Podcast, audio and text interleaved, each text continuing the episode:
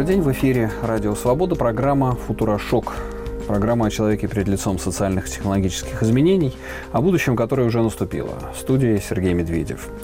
Лето, пробки, реновация, Москва забита, Москва стоит. И как часто многие из вас, э, дорогие слушатели, те из вас, кто в Москве, а, обнаруживали, что машина на руках превращается в тяжкие кандалы в городе, в обузу. Вроде как надо, вроде как она и нужна, но пока ее припаркуешь, э, пока ее за собой, так сказать, таскаешь, она превращается в некую сложность. И эту проблему призваны решать маленькие мобильные сервисы по шерингу автомобилей автомобилей, каршеринг. Вы, наверное, уже видели небольшие автомобили, там и сям разбросанные по городу, которые можно взять, проехать по своим делам и оставить в новом месте. И о том, как устроен этот бизнес, о том, является ли каршеринг новой моделью будущего, пользования транспортом, рассказывает Станислав Грошов, заместитель генерального директора сервиса «Делимобиль». Здравствуйте. А, здравствуйте, Станислав. От слова «делиться», да? Все верно. Здесь. От слова «делиться» автомобилем. А насколько вообще распространен этот сервис по Москве? Сколько всего компаний и сколько всего машин? На данный момент всего пять компаний представлены на рынке, и этот сервис активно начал развиваться с сентября 2015 года, когда правительство города Москвы официально запустили программу «Московский каршеринг», ну и первая компания, которая в рамках этой программы начала работать, это как раз была компания «Делимобиль». На тот момент это было 100 автомобилей, а на сегодняшний день в общей сложности около 2500 автомобилей расставлены по всему городу только в Москве. Из них полторы тысячи автомобилей предоставляем мы. Это какие у вас автомобили? Какая а, Автомобили марка? Hyundai Solaris 2016 года производства. Мы сейчас э, также 2017 года будут появляться автомобили. Ну и у других компаний представлены примерно в таком же классе, как и у нас. Расскажите, как работает, как устроен этот сервис? Вот человек заходит э, на сайт, что он может получить, что это будет стоить? Ну, во-первых, хотел бы сказать, что вообще такое каршеринг. Каршеринг – это сервис, который используется для коротких внутригородских поездок. И э, пользоваться им очень просто. Любой желающий может зайти на сайт, э, причем желающий, который имеет водительское удостоверение со стажем вождения более двух лет и возраст э, более 21 года заходит на сайт, либо скачивает мобильное приложение, регистрируется, отправляет водительское удостоверение и э, паспорт, достаточно фотографии либо скана, и в течение от 30 минут до 24 часов приходит э, одобрение о том, что он может пользоваться сервисом. Прикрепляется банковская карточка, и дальше все взаимодействие с автомобилем происходит через смартфон. Ну, Открытие, закрытие, аренда, завершение аренды. Все полностью. Не нужно ни ключей, ни каких-то документов. Все уже внутри каждого автомобиля.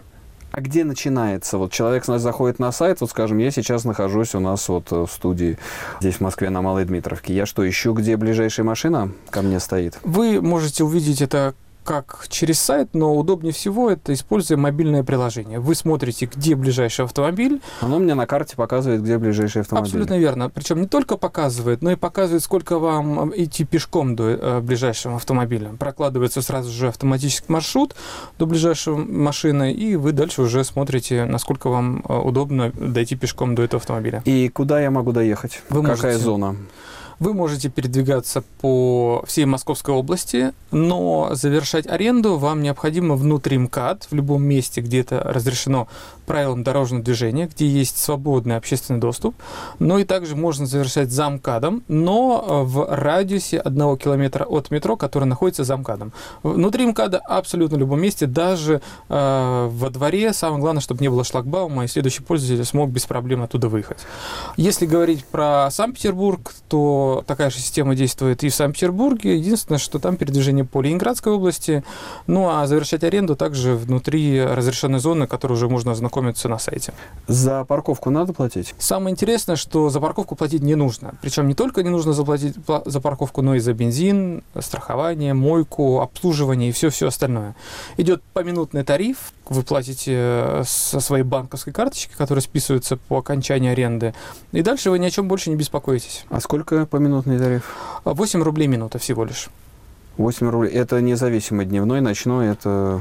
Разницы нет. Никак... И от э, длительности аренды тоже не зависит? Никак не зависит. Э, это всегда стоит 8 рублей минута, а нету повышающего коэффициента. А есть скидки в определенный период времени, это в утренние часы, в зависимости от того, где будет машина взята в аренду и завершена э, аренда. А, а так, в принципе, всегда тариф один и тот же. Если какие-то инциденты случаются, аварии, если машина штрафы получает, что происходит? Если э, получает штраф авто, э, пользователь, который передвигается в это время за рулем автомобиля, этот штраф будет перевыставлен на этого пользователя и, соответственно, деньги будут списаны с его банковской карточки. Ему придет уведомление с информацией, э, какой автомобиль, какое время э, была аренда, где передвигалась. Э, дальше уже... Ну, то есть обычное письмо счастья он получает? Абсолютно верно, абсолютно верно. А если аварии какие-то? Здесь уже в зависимости от тарифа, который выбирает пользователь, есть разная франшиза, которую платит пользователь.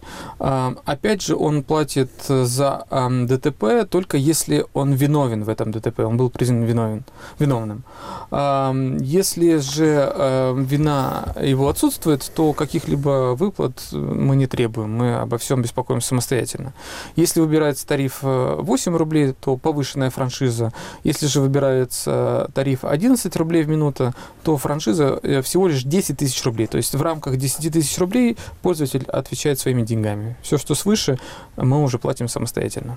А в чем преимущество этой схемы над такси? Ну, во-первых, э, э, преимуществ огромное количество. Во-первых, это дешевле, как минимум в два раза. Нет повышающих коэффициентов. Вы сами выбираете себе маршрут, как вам передвигаться, с какой скоростью, какую музыку слушать. Но и вы сами за рулем а, и не доверяете свою жизнь незнакомому человеку. Но и э, комфорт. Ну да, плюс то, что, конечно, снимается вопрос парковки, это очень сильно помогает.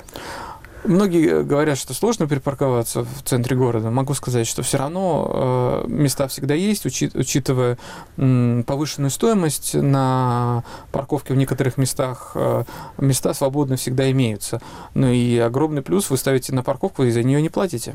Ну да, я это имею в виду, что вот парковка это 200 рублей в час, э, вот тут, например, в районе нашей студии. Ну и еще не забывайте, что на такси, э, когда вы передвигаетесь, э, когда машина вас ждет, идет довольно-таки высокий тариф, э, и счетчик ползет вверх.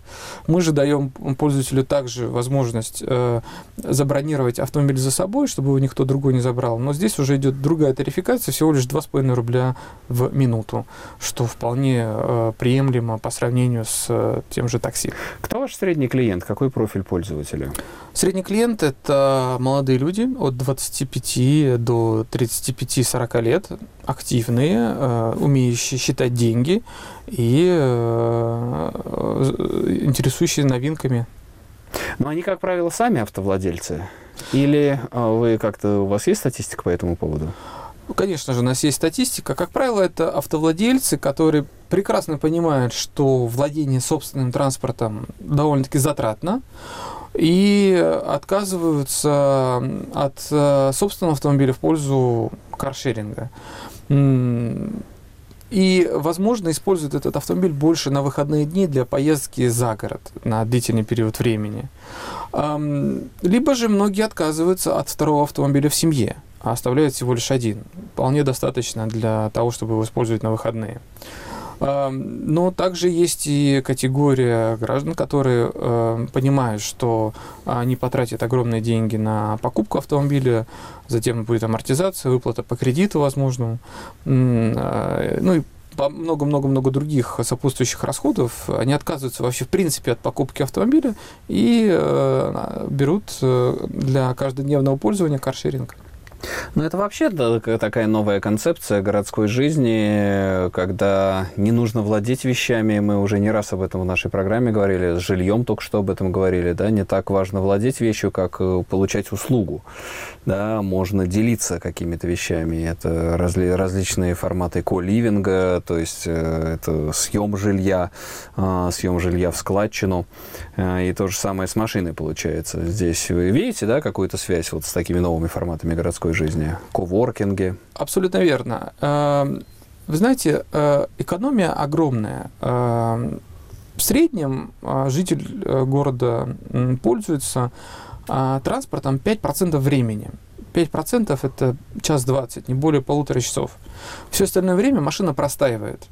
Она занимает парковочное пространство, при этом э, пользователю необход... Э, жителю необходимо платить э, страховку, обслуживание, амортизацию и много-много-много других а, расходов.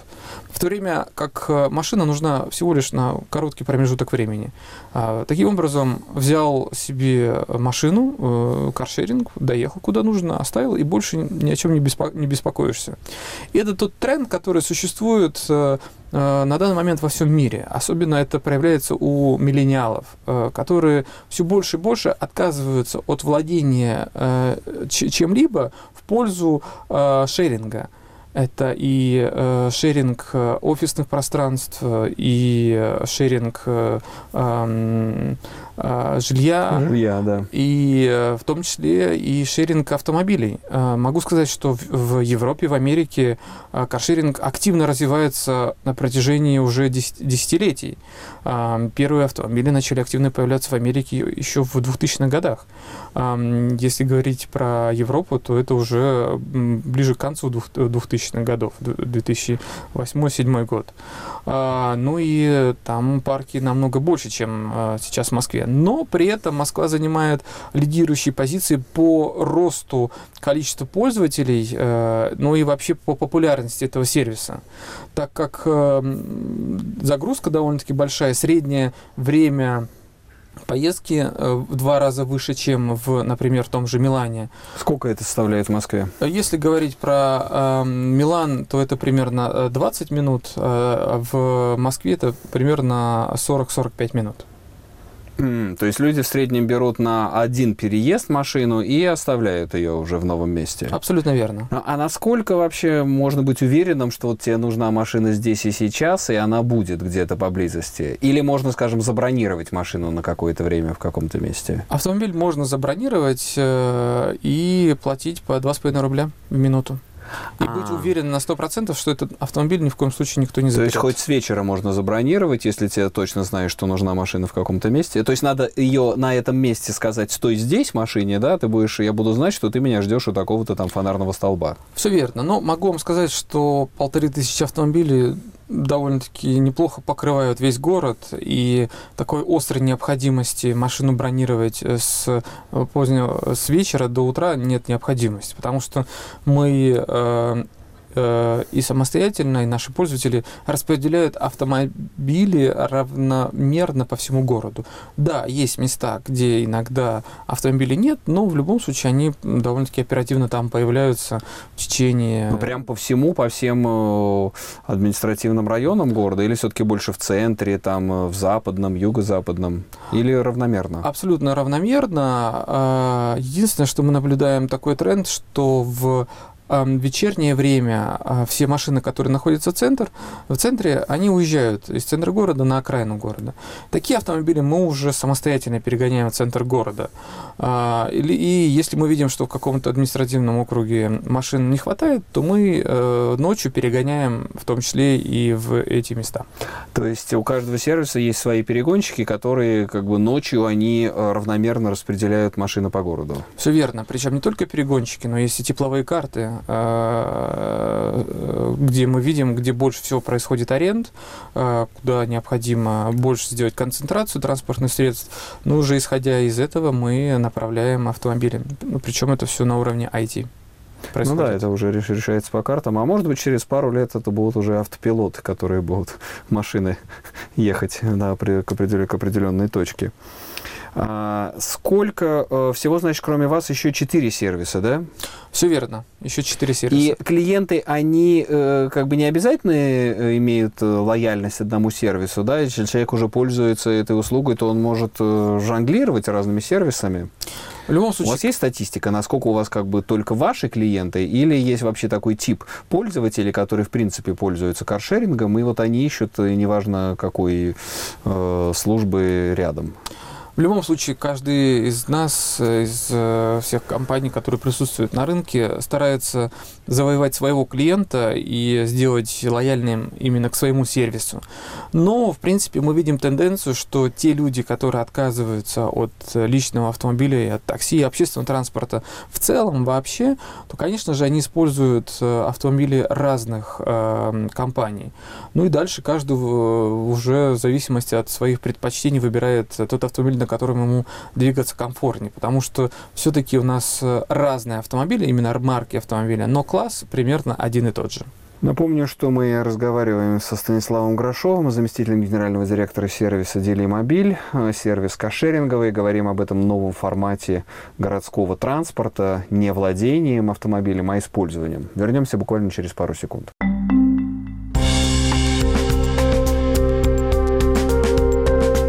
Снова здравствуйте. Программа «Футурошок» на волнах Радио Свобода. В студии Сергей Медведев. Наша программа о человеке перед лицом социальных и технологических изменений, о будущем, которое уже наступило.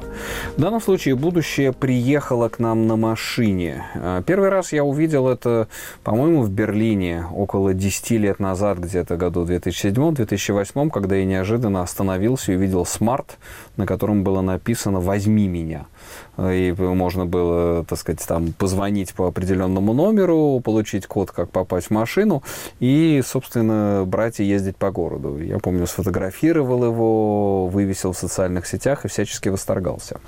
Не прошло и нескольких лет, как эти сервисы приехали в Россию, в Москву, и вот э, зам генерального директора одного из таких сервисов каршеринговых э, Делимобиль Станислав Грошов у нас сегодня в студии и рассказывает о том, как это работает и как это говорит о человеке и человечестве.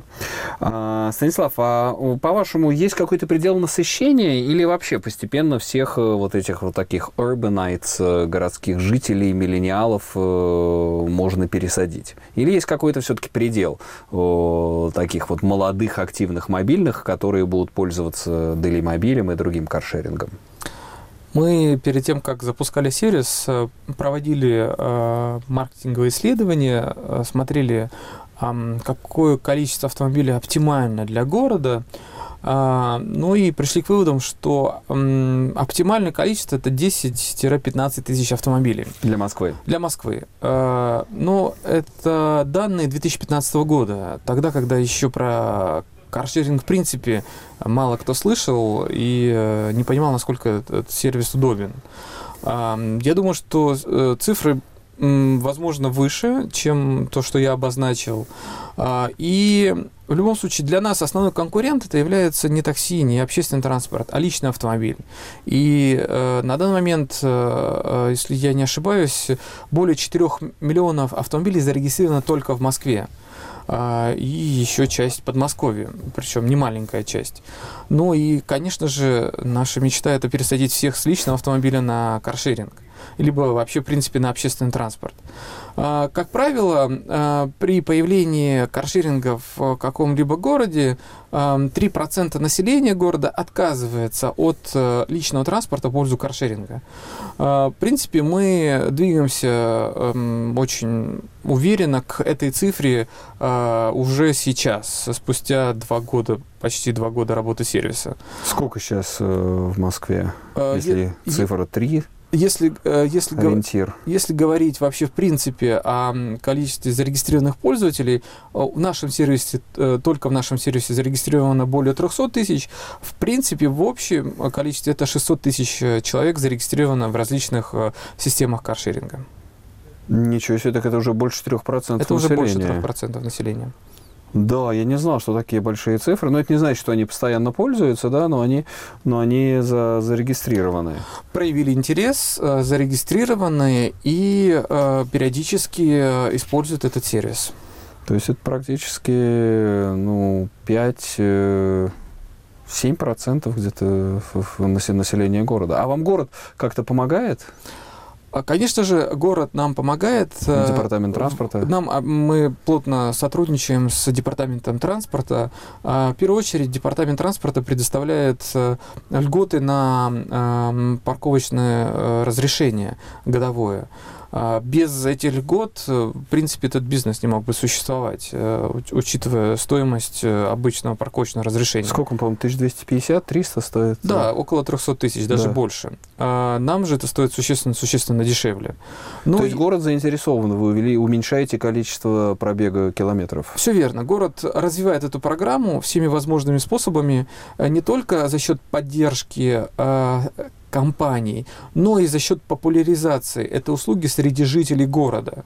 А, идет э, реклама а, со стороны э, правительства Москвы в метро, в, на улицах, а, ну и всех возможных других э, средствах донесения информации до жителей города именно за счет средств э, правительства города Москвы, ну и в том числе мы также все компании участвуем в деньгами в популяризации этой услуги.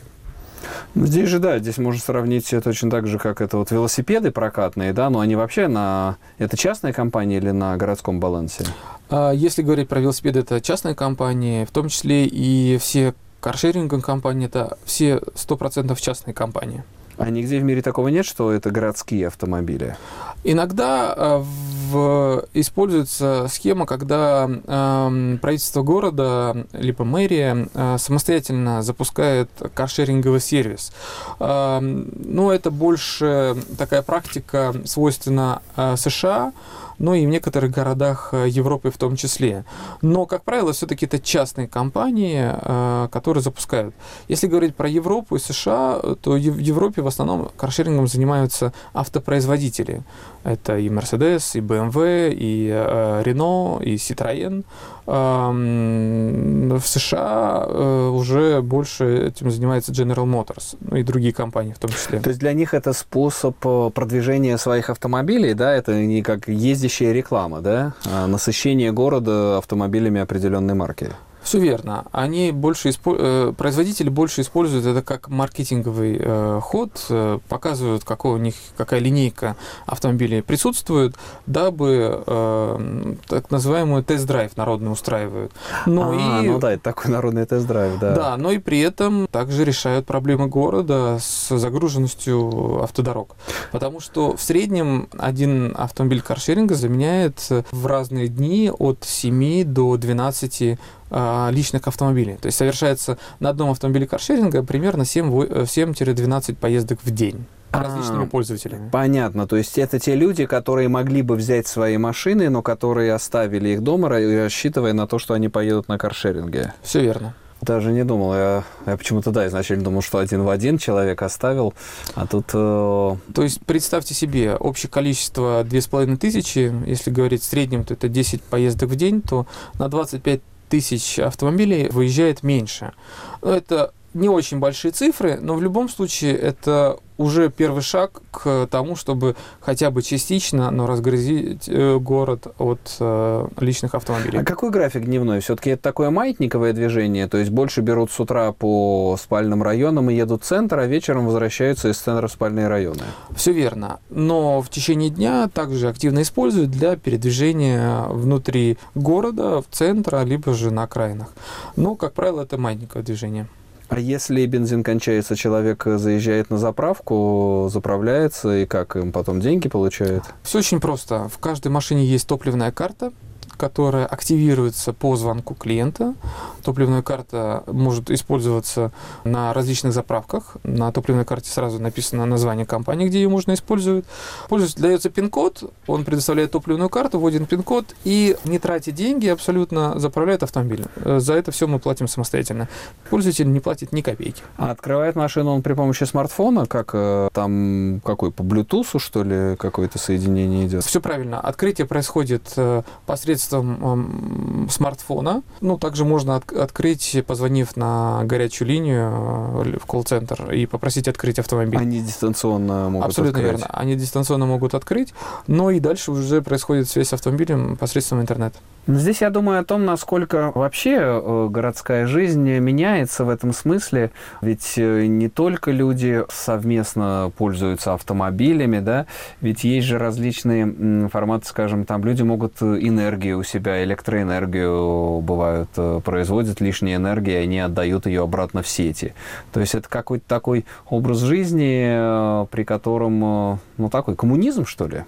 Получается? Эм, пока что здесь нельзя сказать, что здесь коммунизм, потому что все-таки э, здесь э, делится не частное лицо э, с своим автомобилем с другим частным лицом, а все-таки ну да, здесь предоставляется услуга, да. Предоставляется услуга. в принципе, услуга, да. В принципе, такой, такой, такой вид каршеринга также имеет место быть и постепенно развивается в различных городах это Европы. Кар карпулинг, наверное, да, так, скорее. А, он так называемый peer-to-peer э, каршеринг. Да. Эм, и такое имеет место быть в Австралии и в США, и активно там э, имеет э, То есть, когда люди свою простаивающую машину предоставляют в общественное пользование?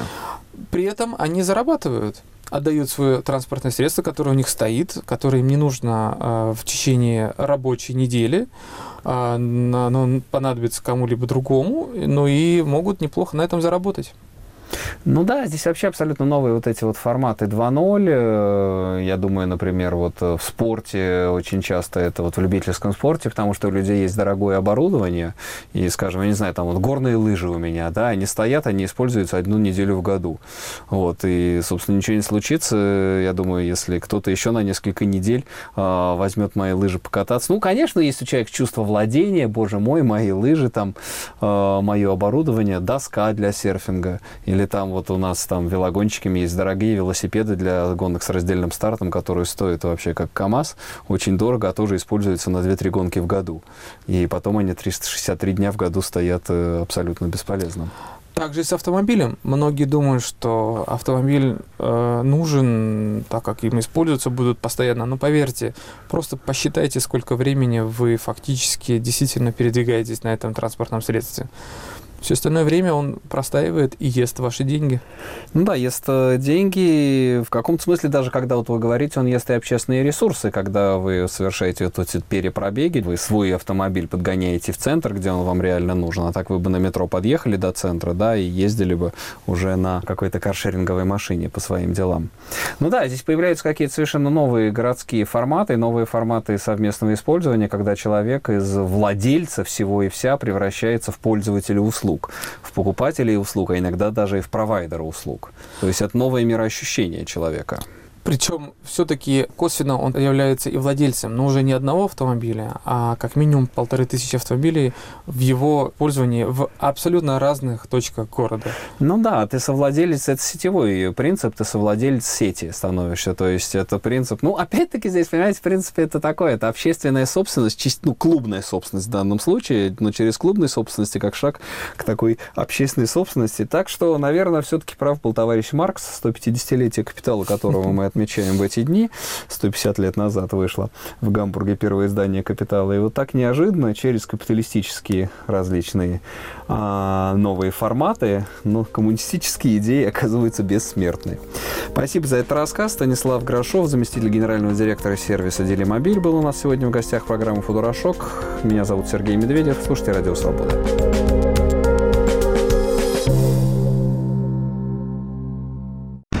Выпуски новостей «Радио Свобода» в начале каждого часа. Самые важные события в России и мире.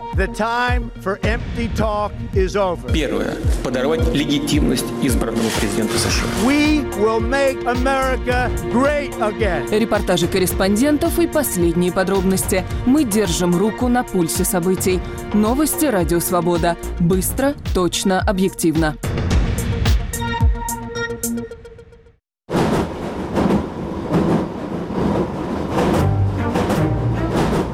Каким вам представляется будущее России? Будущей России. Хочется видеть его в хорошем, голубом или розовом цвете, но как-то с трудом. Трудно сказать, потому что я сейчас ничему не верю. Но так вижу, конечно, Россию в будущем, то что будет, будет все-таки праздник на нашей стороне. Будет, по-моему, все хорошо.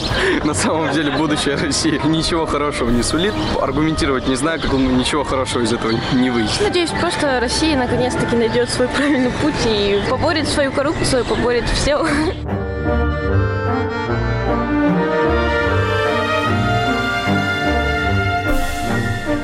Радио «Свобода». Глушить уже поздно.